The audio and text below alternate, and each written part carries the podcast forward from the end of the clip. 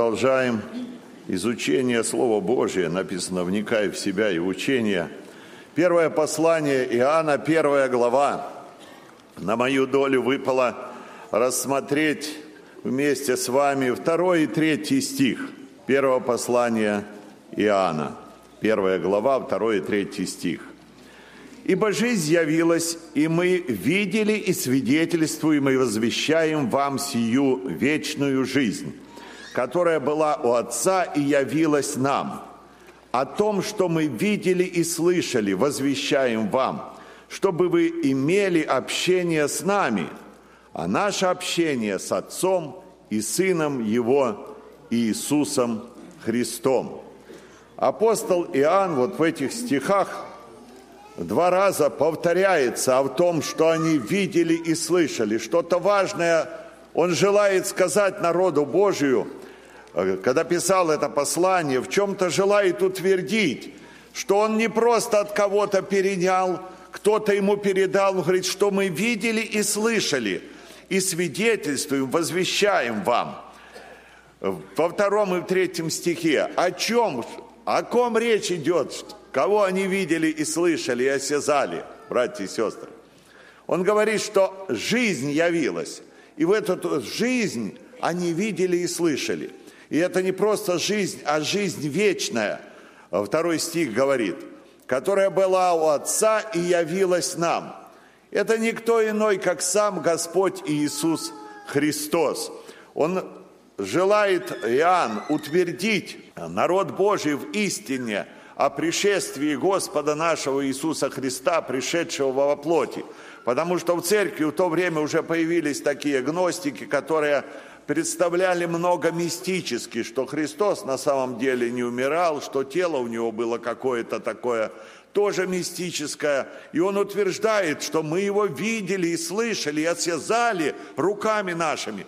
Мы не просто от кого-то переняли. Он имел живое общение с Иисусом Христом, и в этом желает утвердить, пишет как свидетель. Он говорит, свидетельствую. Свидетель – это тот очевидец того события, которое происходило. Иоанн является этим очевидцем, он говорит, свидетельствуем вам и возвещаем вам эту вечную жизнь. Жизнь явилась, и эта вечная жизнь была у Отца и явилась нам. Иисус Христос – жизнь. Это первая мысль, которая звучит во втором стихе. И вторая мысль, или ключевое слово третьего стиха – это общение.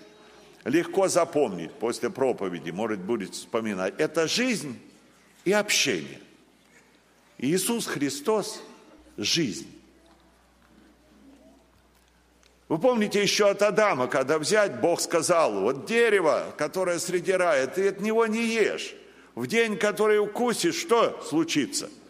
Смертью умрешь. И эта смерть пришла, хотя физически вроде Адам не умер, но произошло разделение между человеком и Богом. Грех производит это разделение и удаляет человека от Бога. И это разделение произошло, и мы вместе с Адамом, вот это поколение целое, не поколение, а целое человечество, оно подвержено вот этой смерти стало. Люди стали умирать физически и стали грешными. И в грехах мы рождаемся, и в грехах живем. Но Иисус Христос говорит, жизнь явилась. Вот в этой смерти человечество жило, и с неба нам явилась эта жизнь. Мы все мертвые по грехам и преступлениям. Так апостол Павел пишет послание к Ефесянам. Но жизнь эта явилась. Иисус Христос э, в Евангелии Иоанна 14 главе 6 стихом говорит, «Я есть путь, истина и жизнь». Я есть жизнь. Другой жизни нету, братья и сестры. Писание другого образа существования жизнью не называет. То, что живет человечество вот на земле, это не жизнь, это смерть. Люди живут в смерти. Жизнь лишь в Боге, все другое жизнью ты не называй. Он говорит, я есть путь, истина и жизнь. Апостол Э, Иоанн, этот же Иоанн, в 4 главе этого же послания говорит, любовь Бога к нам открылась в том, что послал Бог в мир Сына Своего, чтобы мы получили жизнь через Него. Другой жизни нету. Друг дорогой, кто бы слышал это слово, пойми, что то, что ты проводишь сейчас, существование без Бога, это существование – ее жизнью не назовешь. Это смерть, пребывает в смерти, так написано. А любовь Божья открылась, что послал Сына Своего Единородного, чтобы мы получили жизнь. И жизнь через Него. И в пятой главе этого же послания говорится, Бог даровал нам жизнь, и сия жизнь в Сыне Его – Жизнь настоящая, она только в Сыне Его. И 12 стих здесь же говорит, имеющий Сына имеет жизнь, не имеющий Сына не имеет жизни. Кто бы ты ни был, друг дорогой, какой бы ты ни был грамотный, какой бы ты ни был образованный, весь вопрос стоит жизни и смерти. Имеешь Сына Божия, имеешь жизнь не имеешь Сына Божия, не имеешь жизни. Ты можешь приобщиться к любой религии, ты можешь Библию даже наизусть выучить, ты можешь исполнять все обряды, но не в этом вопрос. Вопрос жизни и смерти. И причем не просто жизни и смерти здесь на земле. Вопрос вечности стоит перед нами. И этот вопрос жизни вечной – от которого зависит, где я буду даже после смерти. Имеющий Сына Божия имеет жизнь, не имеющий Сына Божия не имеет жизни. Если мы Сына Божия не имеем, мы ни здесь жизни не имеем, ни вечной жизни не имеем. Иисус Христос в Откровении – 3 главе 20 стихом написано, «Се стою у двери и стучу, стучу к мертвому». Коль сегодня проповедь направлена больше к верующим людям, что-то оказалось вот в этой церкви, что Христос был когда-то вот в этом доме – когда-то эта церковь или ангел, к которому обращено послание, имел Сына Божия, но он оказался за дверью. Что этому способствовало, братья и сестры? Почему Христос за дверью оказывается в нашей жизни?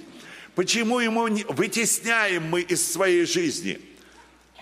Или заботы житейские – или суета, или грехи. Грехи наши в основном производят разделение. И когда мы больше времени уделяем всему этому, то Христа мы просто вытесняем за дверь.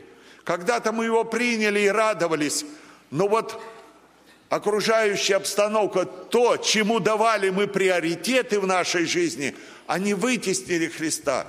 И он говорит, я стою у двери и стучу. Если кто услышит голос мой – войду к Нему и буду вечерить. Ты можешь принять Его, можешь принять опять. Когда-то блудный сын наслаждался общением с отцом, жил-жил, потом что-то случилось, подрос парень.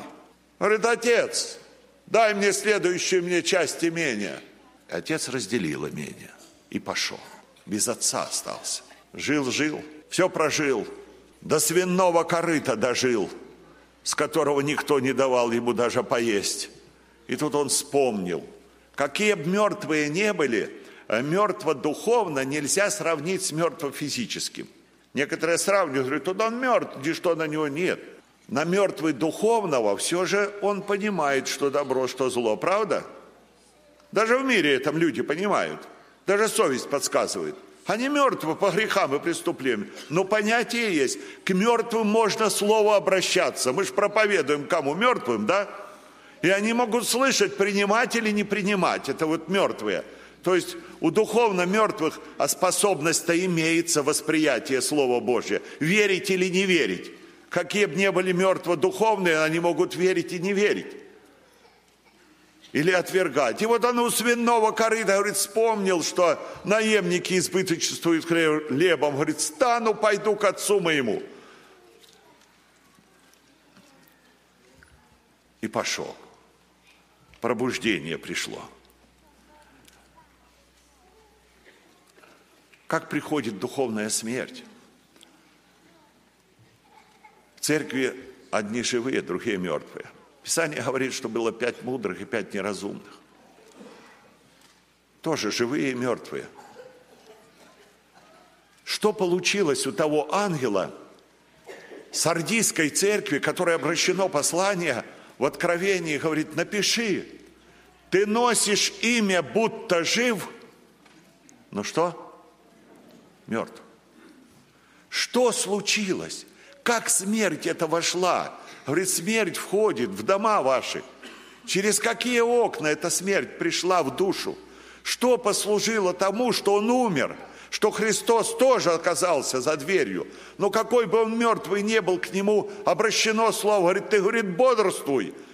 И там у тебя прочие умирающие в церкви есть. Домирают, вот-вот они умрут. Ты их утверждай. Прочие, близкое к смерти. Они близко к смерти духовной подошли.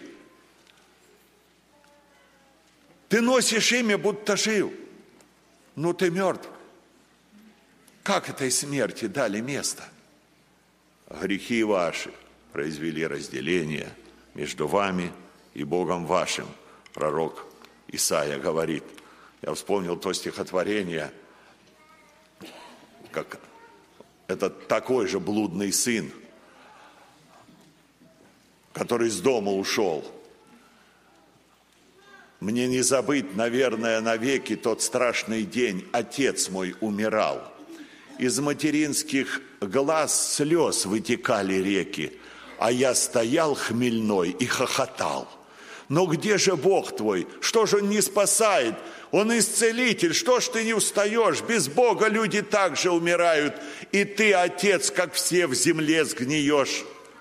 Он улыбнулся и сказал сердечно, я жив еще, сынок, а ты мертвец.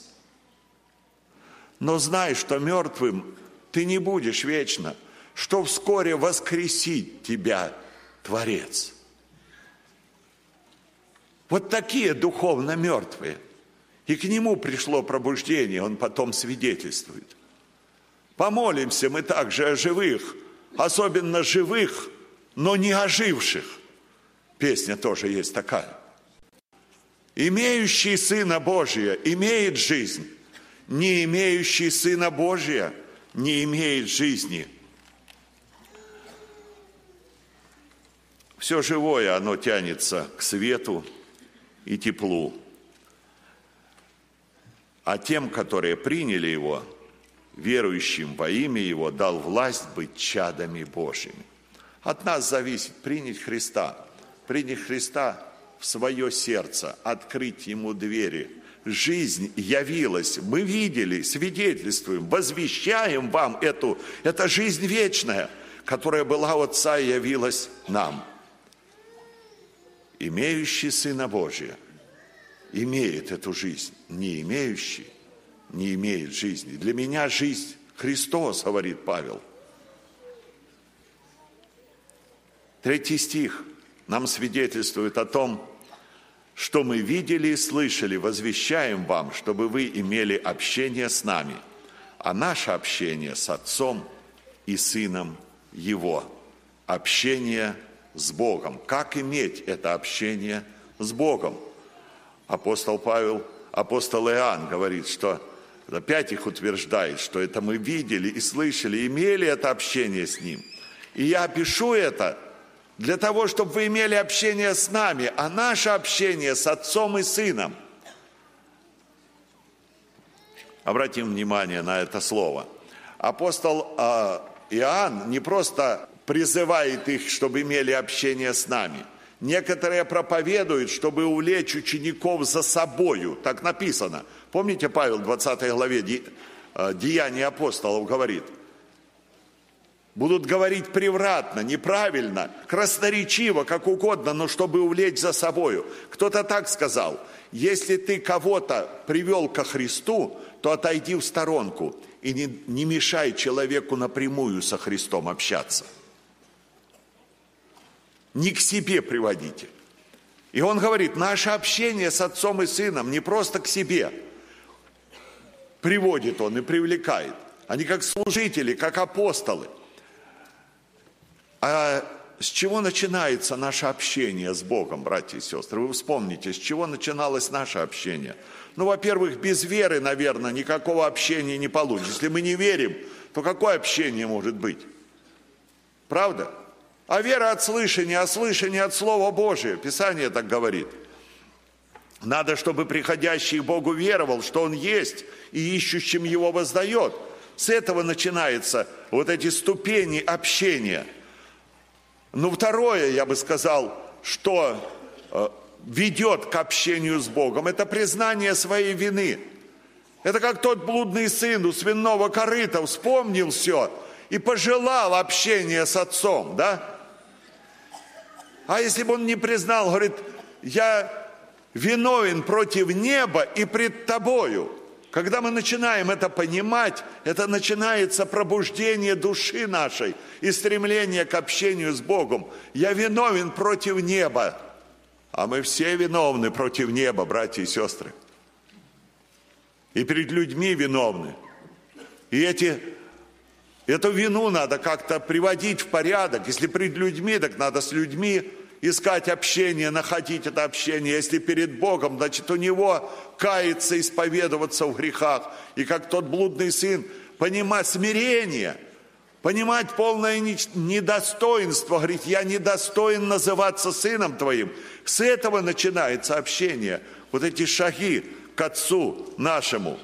Признание своей вины и покаяние – ну, без покаяния и общения. Это первое, когда человек вступает вот в это общение, когда он склоняется перед ним и говорит, помилуй меня, Господи. Или как тот мытарь, который в храме говорил, будь милостив ко мне, грешнику. Или как тот разбойник, который рядом висел. Один подымел общение со Христом, а другой не поимел – этот разбойник говорит, помяни меня, Господи, мы осуждены справедливо, а он ничего худого не сделал. Помяни меня, когда придешь в Царствие Твое. Говорит, ныне же будешь со мною в раю. Вы чувствуете, общение наступило у этого убийцы, разбойника с Господом, Спасителем, с Богом, Иисусом Христом. С этого начинается общение. Бывает момент, в семьях приходится быть. И вот беседуешь, проблема какая-то. И один прав говорит, и другая права. Слушаешь, слушаешь. И каждый прав в своих глазах. И каждый винит другого, ближнего своего. Слушаешь, слушаешь, говорю, ну хоть бы у вас один грешный тут нашелся. Сразу дело наладилось. А вот два святых сошлись, и никакого у них порядка нету, никакого у них общения нет. Пытаемся э, общение наладить у них. И вот между этими двумя святыми каждый думает, что он святой, святей своего ближнего. Хоть бы один виноват и нашелся, и уже бы наладилось сразу дело. Хоть бы один вину на себя взял, и сразу бы наладилось. Следующее – как мы уже э, обращали внимание, что грехи произвели разделение. Э, Иеремия 3.13 написано, признай только вину твою. А Христос говорил, исполнилось время, приблизилось Царство Небесное, покайтесь и веруйте в Евангелие. Деяние 17 глава написано, Бог ныне повелевает людям по всем, повсюду покаяться – третье, на что хочется обратить внимание вот в этом общении, когда мы признаем власть Христа над нами, даже когда мы покаялись, уверовали, пришли ко Христу, вроде приняли Его. Ну почему Христос у некоторых оказался за дверью? Они власти Христа не признали. Они его принимают как гостя, когда ты мне нужен, когда у меня проблемы будут – ты мне помоги, Господи, услышь, ответь. А так я сам разберусь в жизни, как мне делать и поступать. Настоящее общение со Христом наступает тогда, когда мы признаем Его власть над собою, когда мы покоряемся Ему, когда говорим, называем Его Господом не просто словами, а сердцем своим. Не всякий, говорящий мне, Господи, Господи, войдет в Царство Небесное, но исполняющий волю Отца Моего Небесного. Иаков говорит в 4 главе, 7 стихом, «Покоритесь Богу и противостаньте дьяволу». Покоритесь Богу. Если вы приняли Христа, дайте Ему место хозяином быть в вашем сердце, в вашей жизни. Вы у Него спрашиваете, прежде чем что-то делать или не делать. Открывайте свои желания перед Ним, и хорошие, и плохие желания – не моя воля, но твоя да будет. Сам Иисус Христос в молитве так сказал. Как послушные дети, не сообразуйтесь с веком сим. Послушные дети. Четвертое – это любовь к Богу. Без любви общения не бывает, правда? Даже в человеческой жизни. Мы можем в каком-то уровне общаться, но настоящего общения без любви не бывает. Возлюби Господа Бога твоего всем сердцем, всею душою и всем разумением. Будем любить Его, потому что Он прежде возлюбил нас. А пятое, на что хочется обратить внимание, это любовь к Слову Божию. Общение с Богом без Слова Божия. Через Слово Божие Бог говорит нам.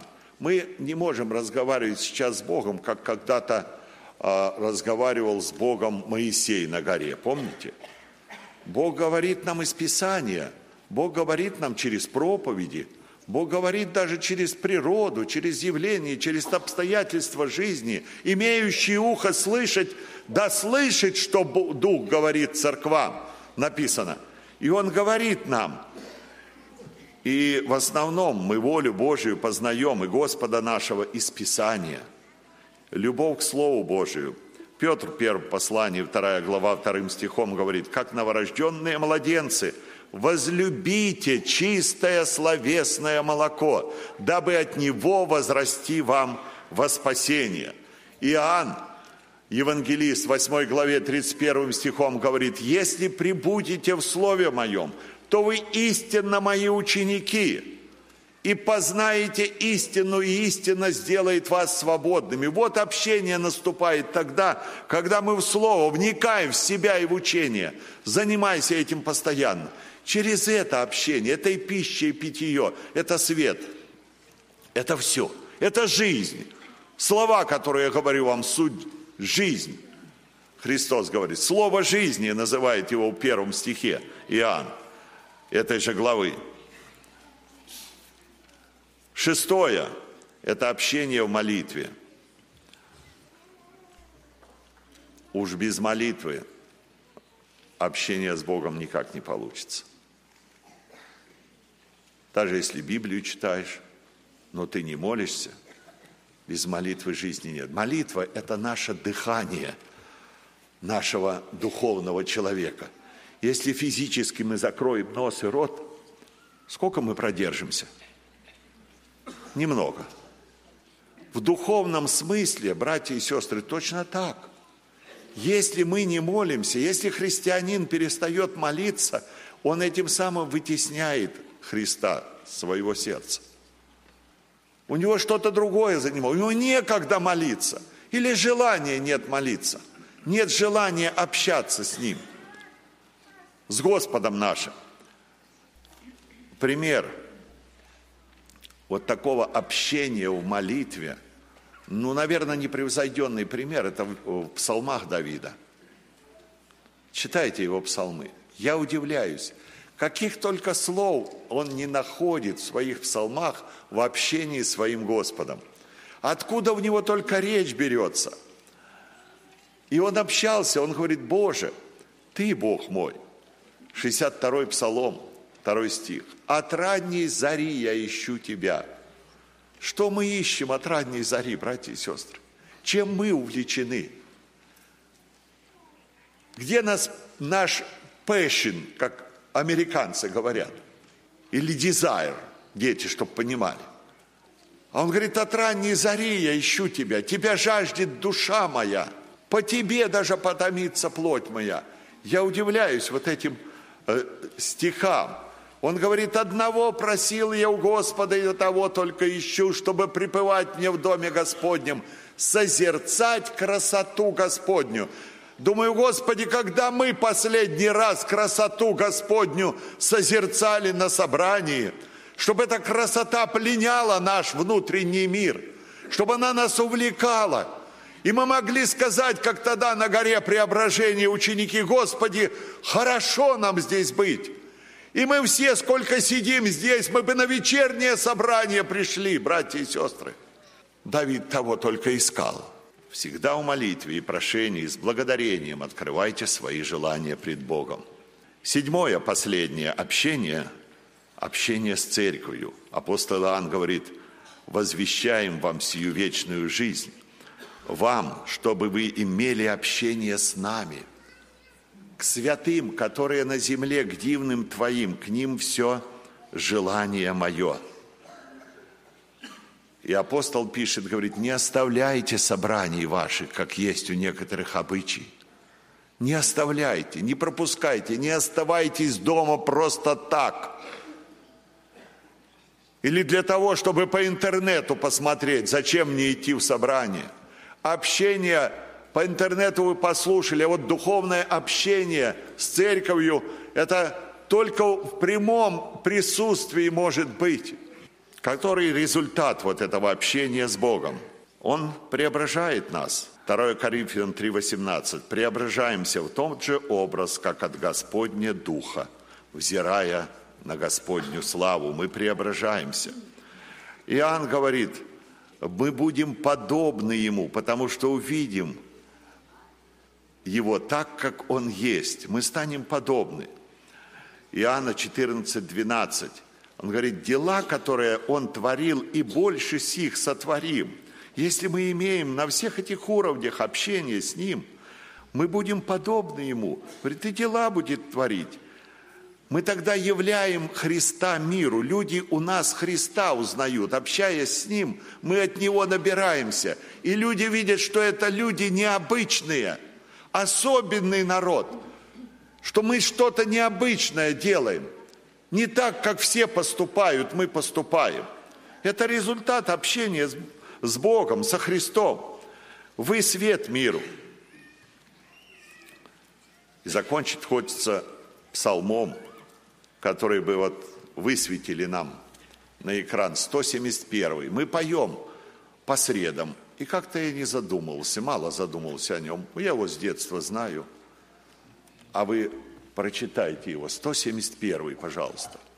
Нет больше утешения, нет радости полней, как быть всегда в общении с Создателем людей. Сладко, чудно быть в общении вечно с Ним. Сладко, чудно быть в общении с Ним. Вы попробуйте понять того автора этого псалма. Для него это была сладость общение с Богом вечным, учителем людей, ученикам беспечным даст знание полней. Но сладость не общение всесильным, как с отцом. Отцово попечение дает мне вечный дом. Но выше есть общение, общение двух друзей. Он друг мой, где учение, где истинно святей – общение беседы в восторженной мольбе, общение победы в ее святой борьбе. Сладко, чудно. Братья и сестры, мы сейчас пообщаемся с Господом. Преклоним перед Ним колени, помолимся Ему. Аминь.